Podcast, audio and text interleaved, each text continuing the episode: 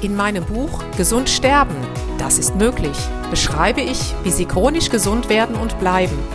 Denn unsere Sinne werden heutzutage mit Informationen aus den unterschiedlichsten Kanälen überflutet, wodurch unsere Gesundheit nachhaltig geschädigt werden kann.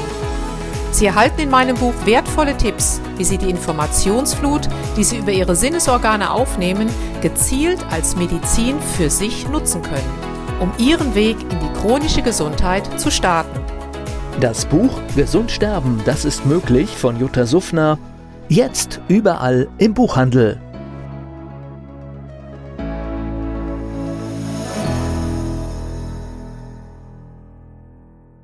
Dieser Podcast wird Ihnen präsentiert von Blue Antox, dem Besten aus der wilden Blaubeere, für Ihr Wohlbefinden. Jutta Suffner trifft. Der Expertentalk zum Thema Gesundheit und Bewusstsein. Jutta Suffner zu Gast im Talk bei Antenne Mainz. Der Expertentalk zum Thema bewusst chronisch gesund.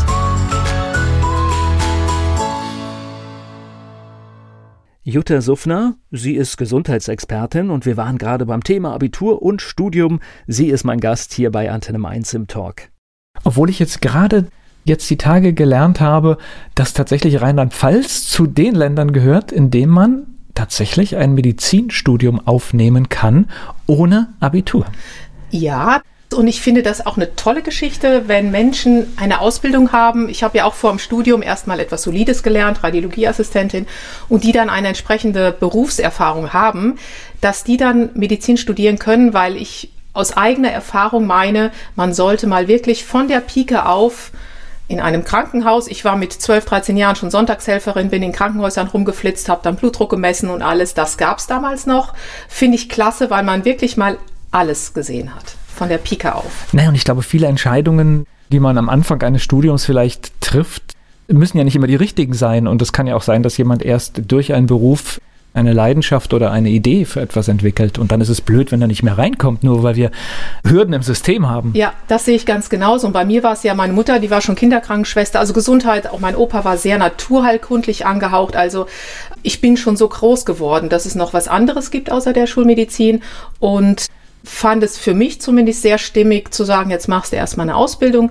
Das war zwar dann in einem wirklich Hardcore. Wollte Radiologie ist ja. Ja, also in einem, in einem onkologischen Institut. Also es war so der weltweit führende Mammographie-Papst oder auch Experte für Brustkrebs, der Professor Höfgen.